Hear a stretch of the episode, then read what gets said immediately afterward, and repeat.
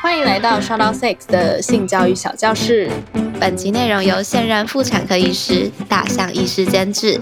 如果想得到更完整的图文资讯，欢迎点击我们放在节目资讯栏中的网站连结。听节目的同时搭配文章一并服用，能更快吸收资讯哦。也欢迎将本集分享给有需要的朋友，补足我们在成长过程中稍显贫乏的性教育吧。没错，那我们废话太多了，快点进入主题吧。欢迎来到 Shadow Sex 性教育小教室，我是玉，我是茶。嗯，今天是第一季的第一集，我们要讲的是女性生理基本构造。第一性征，你曾经看过自己的阴部长什么样子吗？你看过吗？我有，而且我还蛮爱看的。嗯。呃，我记得我第一次看的时候是，嗯，忘记国小还国中吧。然后那时候也是建教课老师就叫我们回家拿一个镜子放在地板上，然后看看它长什么样子，这样。然后我就真的很认真的照做了。然后看完之后，我就觉得，嗯，有点丑，没有什么感觉。哎，丑是一个感觉啦。丑是一个感觉，但那我意思说我没有不喜欢他，或者是我没有产生一些疑惑，说哎，他为什么长这样这样？啊，就是我纯粹对于他的外表感到丑这样。但其实我那时候也觉得鸡鸡长得很丑，对，嗯，对啊。然后自从那一次之后，就再也没有再看过了，因为觉得好像没有必要。不过后来长大之后，开始有一些妇科疾病，然后我这个人是那种，我一有感觉不对劲，我就会很紧张，然后我就很想要 figure out 说到底哪里有问题的那种人。所以我就会一觉得阴部的部分好像有一点怪怪的感觉，我就会立刻拿镜子来看，然后多看几次，好像也就习惯它长什么样子了。嗯，我跟你很像，我也是小时候没有没有到小时候吧，国中还国小的时候，建教老师，我甚至不确定他到底是不是建教老师，但总之是学校老师让我们回家就是画自己的阴部，画在纸上这个画。对，然后隔天去学校的时候就对照着课本看，嗯，然后就一一的介绍每一个部分的每一个器官的功能，每一个构造的功能，这样，嗯，然后我跟你一样，哎，我完全没有任何的想法，对我而言，它就是一个一堂课的一个知识，就这样而已，嗯。嗯，没有想过当时吧，当时对，没有想过它是美是丑，然后没有想过它的性功能吗？嗯哼，对，就对我而言，它就只是一个尿尿的地方、大便的地方、排精血的地方，大概这些这样子，没有想的很多，然后就觉得就是老师讲什么，然后我就把它圈起来，旁边写了一个有点像注释的东西这样子。嗯，哎，但是你知道，我前阵子才问我妈，嗯哼，说你有没有看过自己的阴部？她说她从来就没有看过，她已经快要六十岁了，嗯哼，然后她生了两个小孩。嗯哼，然后他说他从来没有看过自己的阴部，嗯，所以代表时代在进步嘛？就 现在的教育是有教育我们要去看自己的阴部的，然后我们也很鼓励我们的听众去看自己的阴部。嗯，没错。好，那常常会听到人家说哦，要洗干净，洗干净。你都怎么洗你的阴部？我说实话是一个很懒的人，我都直接用肥皂洗，不会很涩吗？其实我真的没有感觉。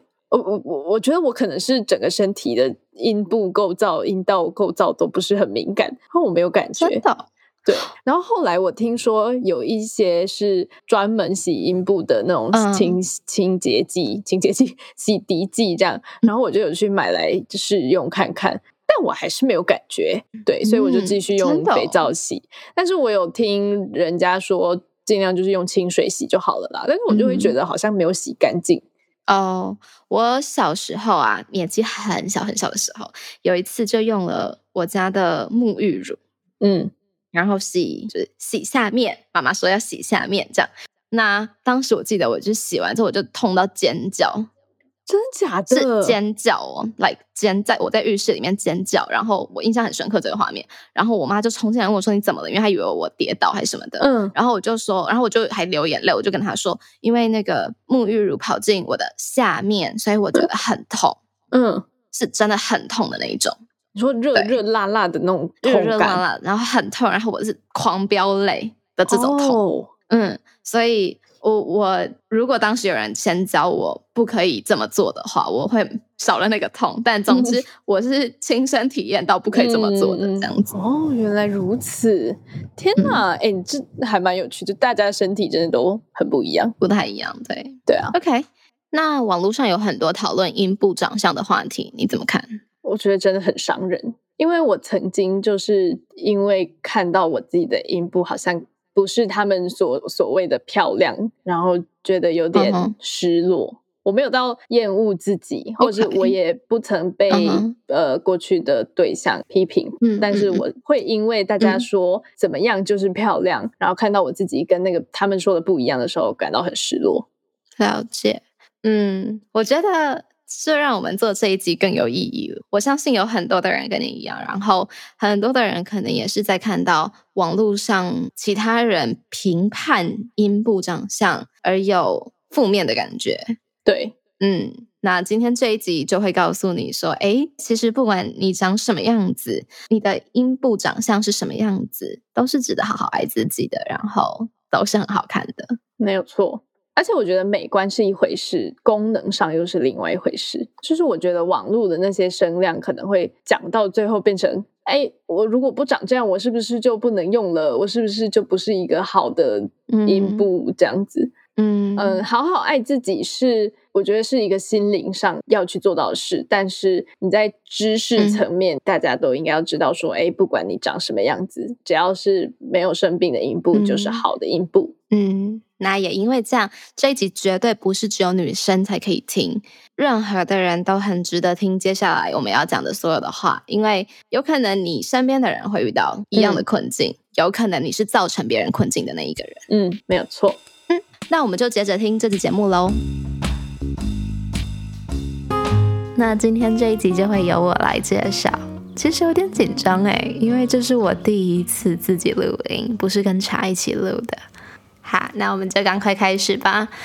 嗯。首先，女性的第一性征，什么是性征？它是指，嗯，男女两性在生理上的特征。简单来说，在每个 baby 他们出生的时候，就会根据男生女生的生殖器官来分辨性别。也就是说，生殖器官就被列为第一性征喽。那第一性征，也就是生殖器官，又分为内外生殖器官。外生殖器官可以统称为阴部。它主要就长在外面，你可以直接看到的那些器官就是外生殖器官，而内生殖器官则是指在身体里面的器官。那这整季我们会先从女性的部分讲起，在第二季的时候我们才会进入男性的生理基本构造进行介绍，这样子。嗯，不过我自己觉得啊，不是只有女性需要听今天的这一集，男性也是需要听的。嗯，就像开头讲的吧，你身边可能有很多的人会因为你听了这一集，在他们有需要帮助的时候，你可以提供适当的帮助，同时你也可以尽量减少你可能造成别人困境的风险。接着，什么是阴部构造呢？外生殖器官包含阴腹、大阴唇、小阴唇、阴蒂、阴道口、尿道口。阴道管、前庭大腺以及其他的腺体开口，我们会在啊我们的官网放图，所以啊，如果大家有兴趣，可以边去看官网的图片，然后边听我说。网址会放在本集的节目资讯栏中，往下滑就可以看到喽。好，那如果环境允许的话，我超级建议你们现在就拿起一面镜子，把它放在地板上。然后你就有点像是在公厕蹲式厕所那样子的的蹲法，然后就蹲在镜子上面，一边听我讲，一边对照自己的器官，你就会更了解啊以下的介绍，也同时更了解自己的身体。首先，阴腹，什么是阴腹？其实就是长大量阴毛的地方。所以应该算是啊，女性在照镜子的时候最容易能够直接看见的部位。我们刚刚提到了阴毛，阴毛的作用是什么？阴毛大多会呈现卷曲状，就是 Q Q 的这样子。那它会覆盖在性器官上方或者是外侧，作用主要是要减少摩擦感。那可以作为缓冲这样子的一个用途，以降低性器官与异物摩擦而造成的不适感。那除此之外，它也可以调节温度，避免冷空气直接接触而造成的不适感。根据我们的调查，蛮多人在青春期刚开始长出阴毛时会觉得困扰，而且会希望赶快剪掉。这边有一个迷思是，嗯，体毛好像会越刮越粗吗？有这样子的迷思吗？但其实不是真的，因为啊，你在剃除你的阴毛的时候，新长出来的毛发它会比较短，而且啊，毛发它都会比较粗硬。所以很多人就会觉得皮肤就刺刺的，然后很痒又很很难受这样子。但其实如果你继续长出来之后的阴毛，就跟之前又一样了。毛发的质地跟基因有关系，跟后天的处理没有太大的关联性。现在啊，有很多很多的女生都会为了美感或者是透气清洁而选择刮除阴毛，这当然是没有问题的。那么刮除阴毛的时候有好多方式，之后我们会跟你们一一的分享。不过啊，今天要特别提醒，平常有在剔除阴毛习惯的朋友，除毛的时候要特别的小心，然后避免造成皮肤上面的伤口，以免病菌就会趁隙而入，然后造成皮肤感染的风险。好，再来讲到很多女生根本不知道，然后搞不清楚谁是谁，甚至一辈子可能都没有看过自己很重要很重要的部分，也就是大阴唇、小阴唇以及阴蒂。阴唇的唇应该就可以让大家想到嘴唇，这个唇它是分开的两片东西，包覆着一些比较脆弱的器官。大阴唇是在阴腹往下一点点，也就是平常站着的时候不会看到的那个最底端。那最外面的两片皮肤皱褶，靠近大腿内侧，大阴唇是所谓私密处的第一道防线，它可以防止外界有害物质入侵其中的泌尿啊跟生殖系统。那么小阴唇则被大阴唇包在里面，同样也是两片哦。小阴唇是两片布满血管跟神经末梢的组织，因此这边的触觉是很敏感很敏感的。至于什么是阴蒂呢？它是女性身体敏感带的重要部位，又称为阴核。核心的核，它其实是一大块组织，一般时候只有阴蒂的头部会外露。这个外露的头部被包覆在阴唇门的最中间位置，而这个组织也是布满神经末梢。当受到刺激的时候，会充血胀大，所以以按压、按摩的方式去触碰整块阴蒂处，其实都能带来愉悦。这就跟男性勃起是很像的意思，在官网上我们都会放图片，大家可以去看看它真实的形状，很像一座冰山，只有非常小一部分露出来，其他都隐藏在里面。讲到这里，如果还没有尝试过的朋友，我们鼓励大家可以用手指去轻抚这些器官，借由触觉，我们能够更了解不同器官可以带给我们身体的真实感受。了解自己这些部位带给自己的感受，他们的敏感程度，在未来如果有性行为的时候，也是很重要的一个资讯。那如果已经有性行为的朋友，我觉得，嗯，当你更了解自己的身体的敏感程度啊的感受的时候，性行为的愉悦程度也会更好的。那么阴部以及性行为性欲的关联，我们将会在第三季向大家介绍。阴蒂其实也有阴蒂包皮，就如男性阴茎包皮一样。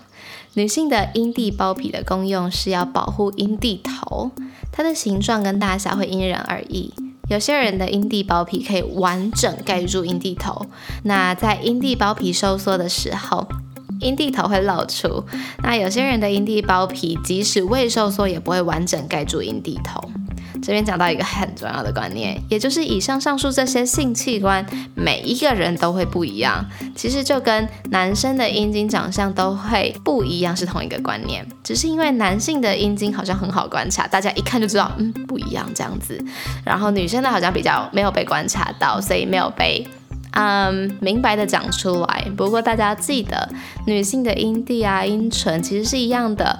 我们的外观跟基因有关系，不管是颜色、大小、长短、饱满或者是干瘪，对不对称，大阴唇是不是有完整的包覆其他器官等等，只要是不同的人，就会有不同的基因，也就是说你们的长相会是不一样的，后天会改变的因素是非常非常微小的。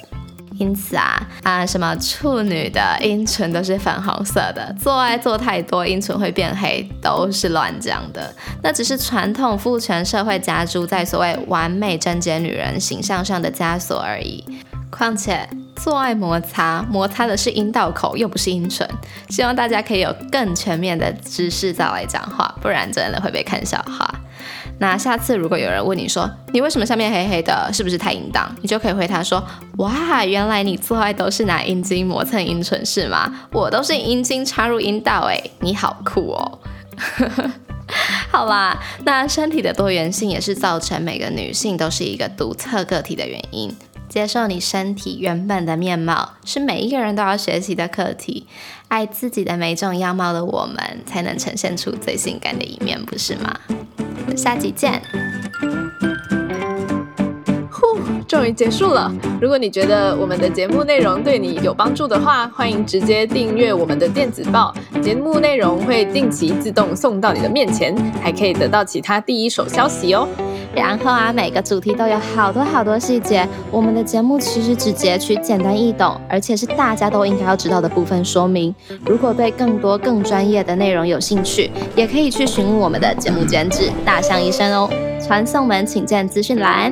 是的，那毕竟我们制作这样的内容也是花了很多时间查找资料，以及跟医师做确认。所以如果你心有余力，而且觉得我们的节目对你有所帮助的话，可以考虑走内我们，让更好的内容能够稳定持续的产出。好的，那下一集我们聊什么呢？